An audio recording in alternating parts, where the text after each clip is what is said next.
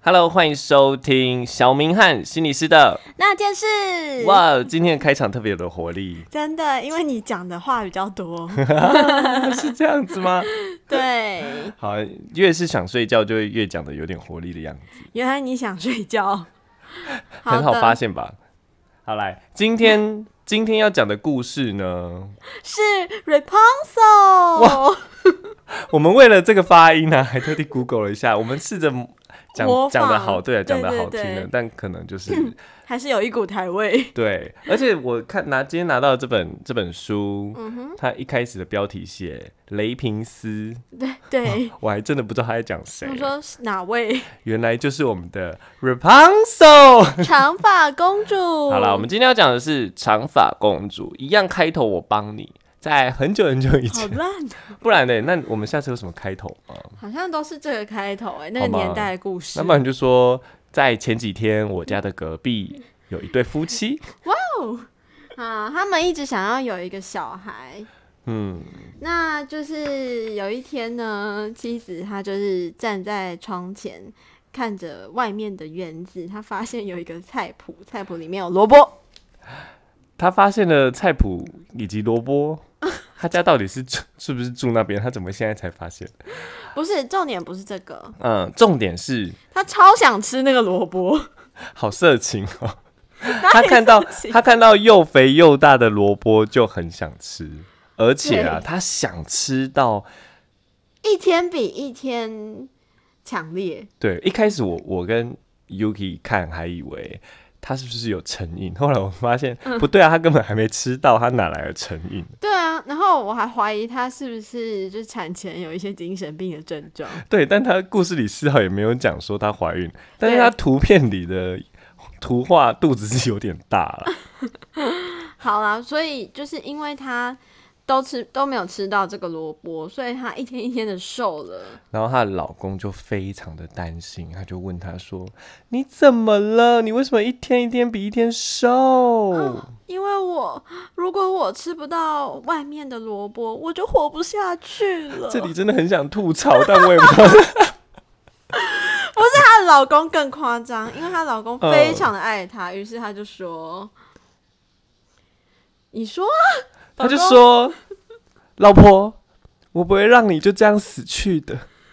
好浪漫哦。 为了你，我愿意去帮你偷萝卜。”我就我这边我就不懂了，就是好她为什么要偷萝卜，还不直接就是去问一下那个园子里面的主人？而且超级市场没有卖吗？她可不是，这可能就是妻子特别想吃那个又肥又大的萝卜。我觉得那个萝卜可能真的有点魔力，因为其实那一个园子，嗯故事没有提到，它是巫婆的菜谱，哦，难怪又肥又大。然后看了就会成瘾。用看的成瘾，哇，视觉上的成瘾欸呢，这是科学界的大发现。真的。好啦，，于是她的老公就在三更半夜偷偷摸摸的翻进去巫婆的菜谱里嗯偷萝卜。然后并且用萝卜做了一道沙拉，然后 老老婆呢，她就狼吞虎咽的把沙拉吃了。如果是你，嗯你拿到萝卜，你会做成什么料理、萝卜，对我喜欢吃卤的，啊？我跟你想的一样哎、我真的啊就是想拿来做那个马铃薯炖肉。就是对对对，虽然后里面没有卤到很名字里面卤味没对，名字里面没有红萝卜，但红萝卜是里面的主没主角错，之一。卤味都需要加萝卜。对啊，吃什么沙拉啊？好废哦、果然对啊男人都不会煮菜。而且沙拉感觉那个萝卜就很深， 不好吃。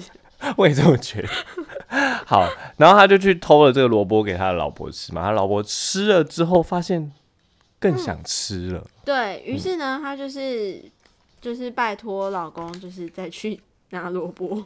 对，然后白木的老公真的就再去巫偷一婆的次菜谱里面偷，但这次故事总得进展嘛，真的不知道他偷了第九十九次还是第二次就被抓到了，巫婆出现了，他很生气的说 你竟然敢跑进我的园子里偷萝卜！：“他怎么跟上一集的某个角色一样的因为声因音？为坏人的生平就差不多这样 啊，所以今天刻板印象哎，对不起，好、啊那我那我换一下巫婆的声音 好吧。好好，你竟然敢跑进我的园子里吃萝 卜，哎、偷好萝虚卜，弱，哦，好虚弱。 偷，你很多意见呢，我不是专业配音员，我这这之后这这一季的 p a c k a g e 录完，我就可以去当配音员了。对啊就是有一个刁民在刁 我。好啦，然后她的老公就很紧张，他就说：“我我我不是自己愿意来的，实在是我的太太她生命受到威胁。”她讲这句会不会心虚啊？而且刚刚有一件很神奇的事情，你知道吗？什么你事？第一次讲台词、啊我本来就有讲台词、啊，好兴奋，有吗？有啊，好，那你以后多多多多益善哦，我不要再接喽。你要接，好好哦好好好好。他然后反慷慨的巫婆，她嗯听了之后就说说啊，好啦，你是你要老婆吃不到哦你，要巫婆声，好 啦，如果你说的是真的，我还有点台湾国语， 我可以答应你，让你爱摘多少就摘多少，让你去喂你那个呃成瘾的老婆哈。但是你得答应我一个条件儿，什么条件？那就是你们之后不管是生了什么样男生还是女生，你们得把第一个孩子给我。 我觉得巫婆也是蛮好的，因为她爱摘多少就摘多少。对啊，拿萝卜换小孩，哎，这好像是以前真的会发生的事情。哦，对啊，童养媳之类的嘛。对啊，我们还是来讲社会历史。哎、我们怎么没有想到这个？嗯 没关系。然后呢？然后果真不吃不了多久，他的那个妻子就生出了一个女儿。嗯，然后巫婆毕竟就住隔壁嘛，她就直接来拿小孩了。而且呢，她还替孩子取名叫 Rapunzel。没错，就是我们的标题雷平斯。雷平斯呢，她成为了天底下最漂亮的女孩，每个故事都这样子，对啊，就是不丽不不美丽，好像不能列入童话故事一样。好哀伤哦。，对啊，好，然后巫婆啊，她就把这一个女孩锁在一个森林里的高塔上。这个高塔很特别，嗯，no door，no ，No 嗯 Windows no 有有啦，有 window 啦，哦 Windows ，no stairs No Stair。是吧？没有楼梯，嗯哈，我们是， 我突然发现她是十二岁的时候才被关上去的，哎，先蓄好头发再关上去。哦，对，好聪明哦，对啊，不然怎么爬上去？嗯啊，哎，啊对啊，啊怎么上去？爬头发上去。不是人还在下面的时候，嗯，这这是一个好问题，梯子吧？好， 然后再把梯子丢掉。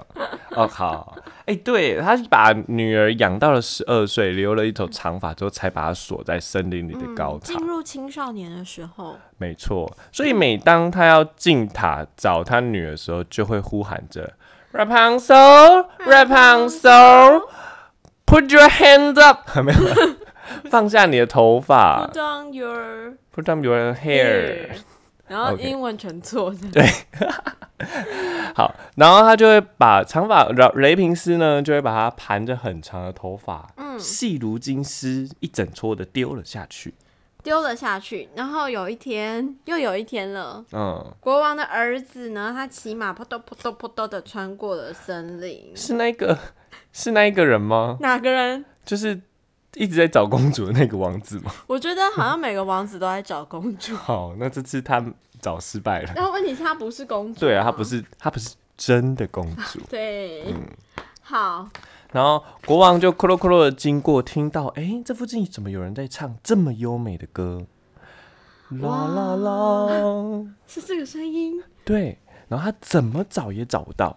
于是呢，这个王子他就看到巫婆刚好来了，嗯他赶快躲起来，他就躲在旁边，然后就发现巫婆又又在唱了，念了一次那个咒语：“Rapunzel, Rapunzel, put down your hairs。”哦，这好像芝麻开门。然后雷平斯就把他的头发一样丢了下来，然后他就没错看到，这时候他就看到。啊是那个女生的声音，以及好美哦，好美的头发，王子就爱上了。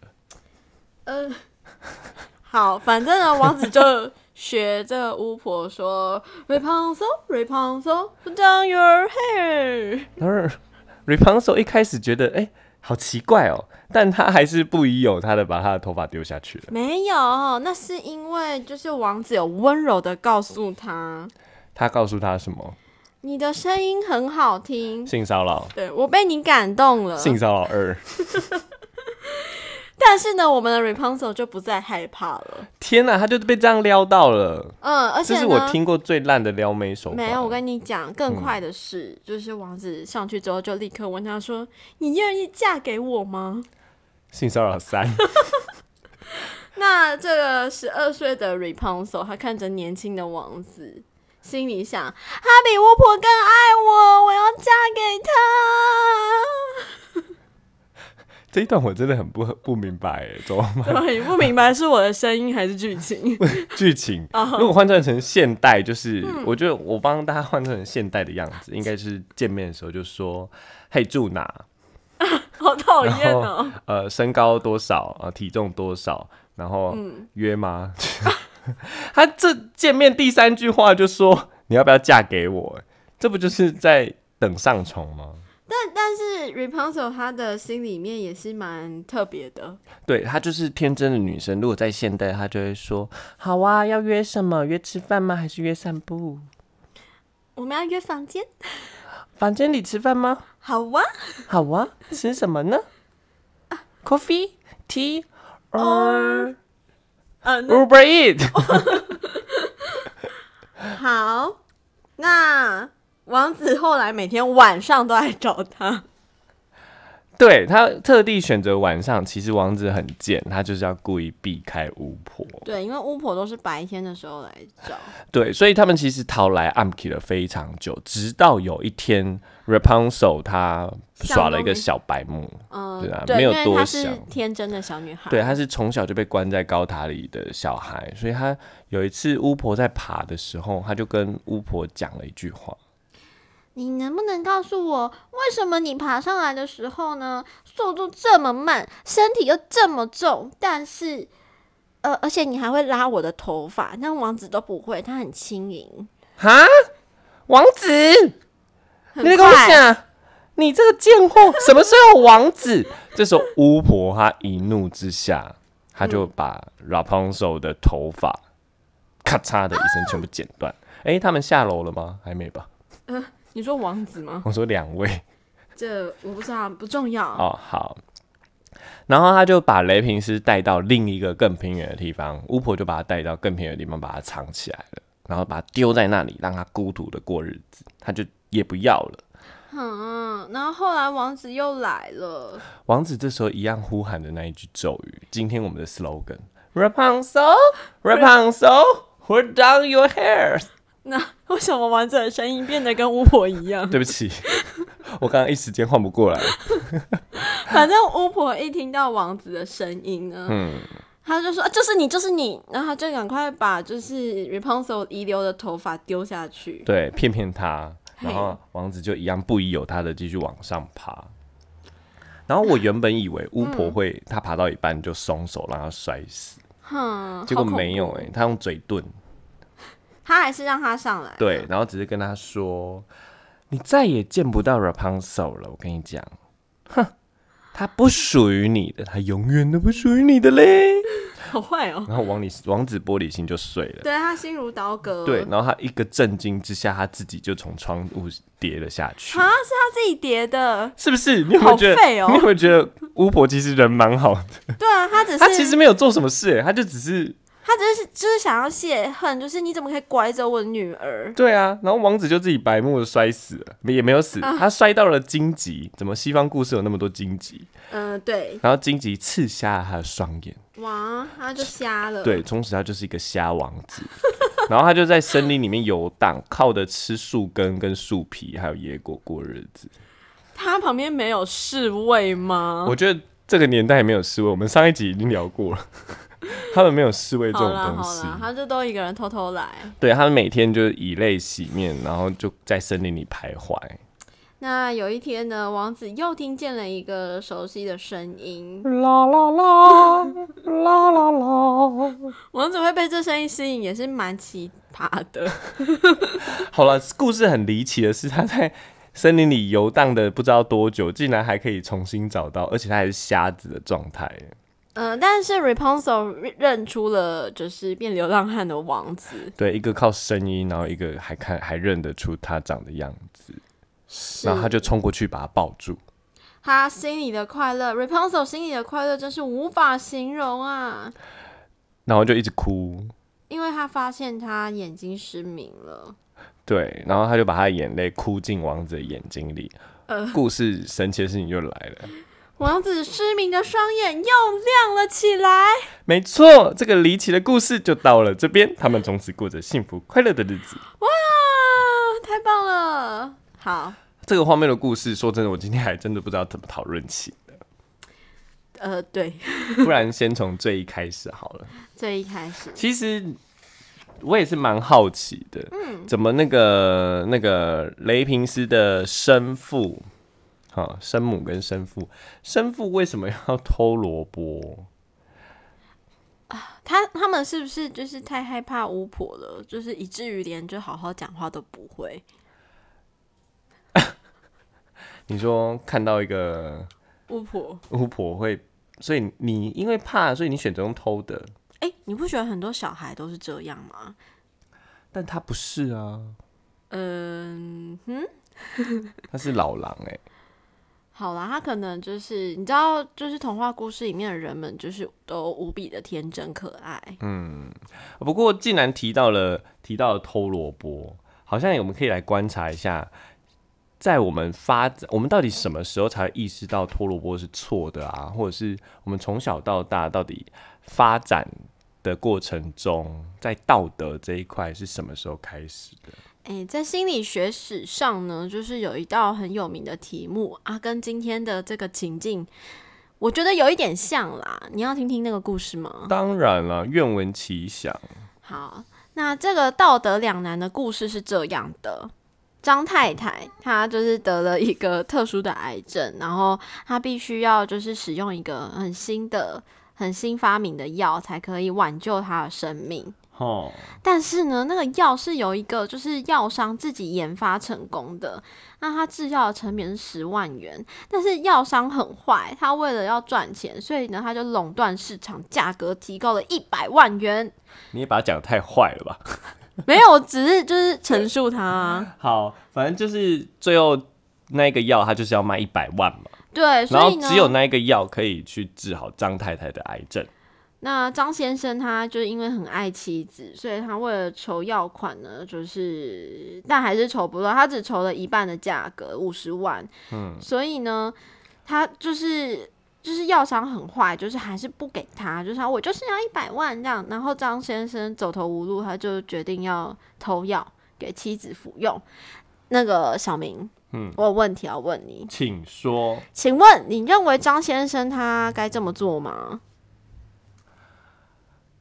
这让我想到法学的探讨，哎，可是这就有点哲学，不是心理学。没有没有没有，我现在要听你的答案，我的答案就很法学啊，我要听我要听。我答案就是就是他是错的，为什么？但是他要不偷不偷，我不会决定。我觉我觉得他可以偷，但是该罚的还是得罚。所以你觉得他是错的，是为什么？我觉得，因为偷就是不对。你就这么简单，偷就是不对。对啊，哇，那你的道德发展还很前面欸呢。好没水准哦！你怎么可以这样讲我？我好难过。那那那我们再就是继续听，就是你好刚刚说你有两面嘛，那对，那另一面呢？没有那个另一面，就是我觉得他应该是讲说，呃，偷这件事情，我觉得他本身就就是不对。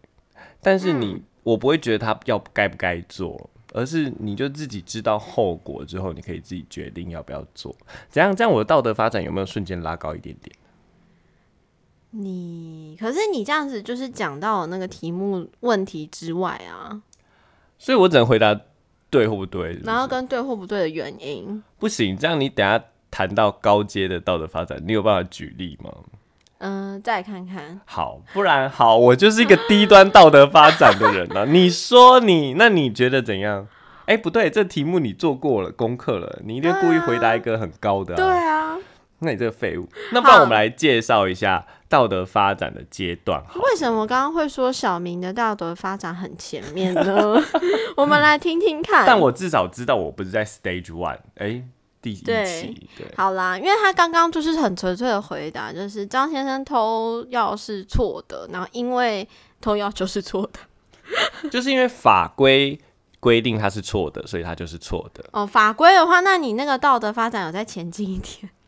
那我对啊，我有我算是前，我算是后面的吼。我想说，怎么可能？我的道德发展到底是多低？ 好了，我们来听听看，道德从低到高应该会怎么样做演变？好了，好，阶段一呢，就是对于惩罚呃必罚服从的这个取向，意思是说呢，他觉得偷药的行为，如果他如果觉得偷药偷萝卜的行为不对，然后原因是因为如果偷窃就是应该要惩罚的话，那这就是阶段一。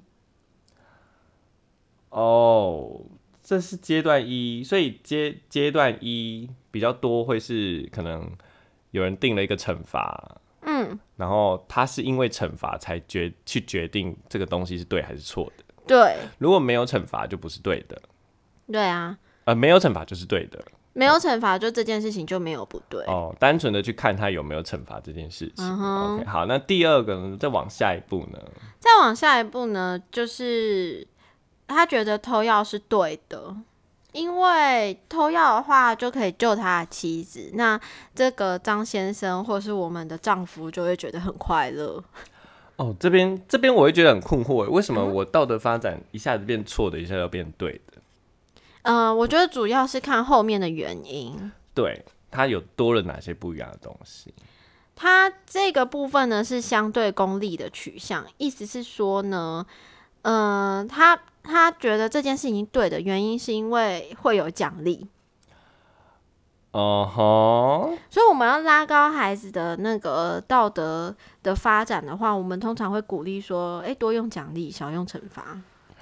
哦，因为确实，如果只是用惩罚来告诉他对或错，会一直停留在第一阶段。不过嗯我觉得啦，就单纯这样看，其实它跟我们的认知发展也是很像的。哦，在一开始，其实我们一你刚才讲的阶段一嘛，它是透过有惩罚、无惩罚来决定对不对。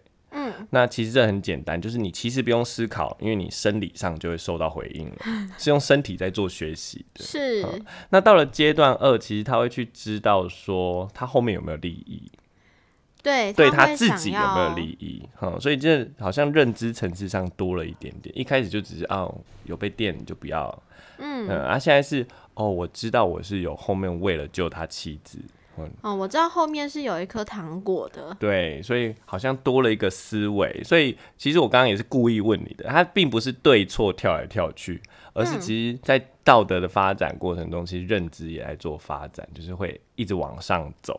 原来你刚刚在对我设陷阱，对啊，你怎么知道？来，接下来依照这个陷阱继续回答第三阶好段坏。好坏。 快点，我们已经到了可以意识到后面的利益了。然后第三 呢，第三呢，追我寻的东西又更高了。没错，他追寻的是一种认可，一种认同。其实又到社会了，所以我们从第一阶段哦，你先讲第三阶段讲完好了。好，第三阶段呢，就是指说，哎、这个丈夫呢，呃，我们会有一个想法，是希望可以追寻社会的认同。嗯，他其实已经提高到就是有人际间的互动了。没错，所以我们进而看起来，第一个是什么？就是单纯生理上有没有受惩罚。第二个多了自己的利益考量，嗯哼，第三个其实多到了社会。对嗯他把社会的认同，如果我做这件事，会不会被全班排挤？ 哎、这会就是我道德发展到了有了社会这个脉络了。没错。所嗯以他的原因呢，就会觉得说，做丈夫的就应该要保护妻子。所以呢，就应该要去偷萝卜、偷药，去救我快死的妻子。所以这里提到的是，他希望社会认同他是一个有能力的丈夫，好丈夫。嗯所以他可能在这个阶段就会考虑到这件事情。对嗯，就可能是也还是会偷之类对，的。如果就是妻子死了，别人就会不认同他。来，就我们继续往下，好，看你能高到哪里层次去。再来就是我们小明的道德发展的，到了我段了了，我在阶段四。 阶段四，他讲的就是刚刚是单纯生活附近的社会的认同嘛？对但其实阶段四又更多了一点点，它其实是跟整个社会的秩序是有关系的。有法规哦。嗯，我从我原本的一同班同学不要排挤我为考量，嗯这是一个社会嘛。但对我扩大了，我希望是我能遵守校规，因为我要维持学校的哇秩序。没错，嗯，所以在阶段四，它就会比较依循社会规范是什么，法律规范是什么，那我就要因为为了尊重而决定它是错的还是对的。法律的权威呢是绝对的。嗯，没错。所以我刚刚的反应又有点像是阶段四。好来，啊，感好觉啊已经到顶啦，还能下去吗？当然，我们还有五跟六哎，来，五是什么？五呢是社社社会法治的取向。你讲中文，我还是听不懂哦。在五的这个阶段呢，嗯，我们更看重的是真正对社会大众的权益，真正看重的是社会大众的权益。这时候呢，法规已经不是绝对的喽，它是有弹性的。那我觉得我有到五啊。 Excuse me，你刚刚不是这样讲的好，我觉得五有一个在读法律的一个经典的话，就是哦二二法到底是二法意识法还是二法非法？哇，这真的是一句很经典的话、哎对，，它其实是到阶段五在做的思维哦，它考虑的是，哎、我们刚刚阶段四是单纯为了维护社会秩序，所以法律说什么就是什么，因为我们是为了维护社会秩序。对，可是阶段五它跳开来了，我们追寻的是这个法律背后到底是追求什么？它真的是对好的吗？我们要用人的眼睛去看法律，而不是让法律嗯绑住我们。如果所以，如果以这个例子来说，法律当初规定不能偷东西，其实是怕别人的财产受损嘛。嗯可是如果怕别人财产受损，可是他现在恶意拉高价格，价格，害他的生命财产受损。他不是不买哦，他是害，他是故意害他生命财产受损，会不会其实就是违反这个法律最原本的希望？所以这是在阶段五里面会产生的。对。他会去讨论法条背后他追求的价值。好，那再来最后一个阶段呢，是伦理的取向。我觉得阶段六就有点像是圣人，对，其实研究上面有说，到达阶段六的很其实很少，而且也很难去评断。那你能把它讲成大家听得懂的样子吗？还是就是他就是圣人？简单来说呢，他会就是认为，好像有一个说法是说，就是生命是最重要的。哦，不过到阶段六，确实我们很难以用言语讲出来，是因为他要的就是一个很抽象性的信念，没错，到底是生命呢，人权呢？还是利益呢？还是和平呢？其实是很抽象的一些东西所聚集在来的追 求，所以借由这些大目标去决定这项事情到底是对的还是错的。简单来说呢，就是出出自于一个就是圣洁的良心。没错，所以可能就只有达赖喇嘛 啊、耶稣啊、嗯佛哼祖啊，我们会说哦，他他有伦理取向到六六， 到阶段六，所以我觉得我有五 啊。好了，我没在有我在四也不错了吧？不错啊。不过其实我们在生活中很多时候不同事情都会停在不同的阶段。没我错举个，例子，好好你说，像我在骑机车闯红灯，完全就是阶段一啊，有惩罚就骑 就闯，没惩罚就呃没惩罚就闯，有惩罚对我就不闯。好有道理哦，是不难怪是都要有那个摄影机耶。对呀、所以其实这个阶段就是在跟大家讲说，你在思维对与错的时候，其实会有很基本的考量到很深的考量，这是一个历程。对，嗯从小朋友到大会有这样的历程。其实我们人生在做生活中也常常会有这些，看你停在哪。嗯哼，所以有时候在问别人你觉得对还是错，你就可以偷偷观察他说，哎、他停留在哪一个层次里面？好啦，但也不要就是就像刚刚讲，其实大家在面对不同的事情的时候，会用不同阶段的方式来评断。没错。好了，哎、我们今天好像时间就差不多了，我们却只聊了嗯最前面，偷萝卜，难道我们要分上下两集 吗？当然是不可以啊。这么严格？对啊，那怎么办呢？我们我们也陷入了两难。对啊，好啦，不然我我快速来提一下我想谈讨论的这件事情好了。好，你说，就是诶，我有发现说巫婆一直把雷平斯绑在身边，嗯，这会让我，而且她连她要交女呃交男友，也好像被觉得备受呃被呃受背叛，对，他说你是坏孩子，对，然后我就会想到说，诶，巫婆为什么要一直把孩子绑在身边，好像他就是他的一样？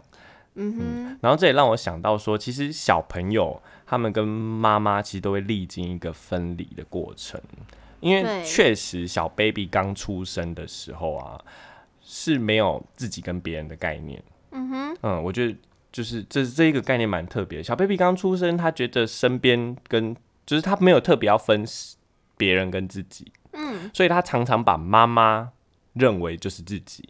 没错，对我饿了，我的就有点像是妈妈是我的手，我的手就得得去拿奶瓶给我喝。对，今天我的手不听话，我就打我的手，我就很哭，或者我就哀怨，因为我没有办法分开说，诶，妈妈是妈跟妈，我不一样，对，我所以小朋友会有一个阶段，就是历历经在于，其实他没有办法分辨自己跟别人，是的，嗯他所以得慢慢演变过来。那通常到了四岁就会差不多分离开来了啦。哎、那我很好奇，嗯今天分离不开的是巫婆、哎哎、很多妈妈也分离不开来，哎、可是她明明就已经超过四十岁啦， 四十岁有了，这就是特别的地方喽。因为应该说这个分离，虽然我们讲四岁就分离，但它其实更含更多的啦，它还是有一些生理上的分离跟心理上的分离。嗯，生理上他已经知道妈妈是妈妈，我是我，可是心理上的分离，可到了青少年啊，还会再分离第二次。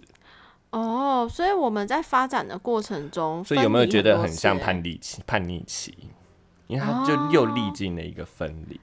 那这样很很，就是其实小朋友到两三岁的时候，不是有一个阶段会让大家觉得很讨厌吗？啊，对，不要不要，我在怀疑他就是对啊，那算是开始第分离那一阶段的分离是第一对次，对那我们如果以现实中的例子，你会发现亲在国小其实有些价值观会跟妈妈很合，因为这是嗯我们现在讨论心理上的分离嘛。可是到了国中，你会发现，哎、价值观开始有了冲突，嗯，想法开始有了冲突，其实就是心理上的分离正在做这件事情。哦，你会开始觉得妈妈想要的跟我想要的不一样啊，是我们两个是不一样的吧？我应该没有必要再融在一起了。其实也可以，就是接回上一集有提到的，青少年当时正在发展他的个人的自我认同。没错。嗯那如果是本来就是属于没有分离好的妈妈，嗯，那当小孩子在做分离这件事情的时候，其实妈妈也会有反弹的，是就是是天哪、我的小孩怎么变坏了？哎、这谁讲的话？巫婆，他最近变得很不乖，他怎么可以有什么事情没跟我说？而且怎么可以忤逆我的想法？我觉得他不应该哦交往啊，我觉得他不应该说谎啊，他把是嗯孩子都认为是自己的，然后他应该照着他的价值观、想法，所以其实巫婆没有跟雷平斯好好的分离。真的哎、嗯，这个我觉得这个观点也可以试着来看看了、然后，然后当然我也怀疑巫婆可能到有遇到中年危机啊， 这个可能就忍之后再谈了。是好啦，今天时间有限，怎么今天时间可以过那么快？ 可能故事太长 了，对，我也觉得故事太长了。荒谬的故事。好啦，不知道各位听众今天听到了一些道德上的发展，有没有觉得自己生活中做某些事情的时候，其实都停留在 Stage One 第一期，只考虑有没有惩罚这，样也是蛮好的啦。很人生过得很简单，对啊，就是那个叫什么趋趋吉避苦，趋趋乐避乐避苦。，对趋乐避苦就是对第一期，没错。那如果你万事以最终的什么和平啊、权利啊这种很抽象的概社会嗯念运动，为追求目标的话，那恭喜你，你有步入第六期圣人等级。没错，但你很辛苦，对你可能要考虑的事情考虑不完哎、对啊，所以有一到六期，大家可以再自己去想想看，说自己考虑到了哪一个层次。是那的。另外今天也提到了分离，如果你分离跟妈妈没有分得很好的话，或妈妈没有跟你分得很好的话，就会有妈宝的产生。 有没有以妈妈的或是直价升机父母。直升机父母是就是他都会盘旋在孩子的上面啊。哦，对对对对对，以父母的要求或想法或价值为主要出发点，其实就是自己跟别人的界限没有办法分开来，你没有办法嗯分开说，哎、这是妈妈想的，并不见得是我就得想。对，或是妈妈能够清楚说这是孩子想要的，嗯，我我想要只是我的期待。对我不能我加不诸应该在别人身上。对，如果两个都有一个很好的界限，就是恭喜你们，你们有分离好。太棒了，好，那我们今天就到这边喽。小明的同事，我们下周见啦。下周见，拜拜拜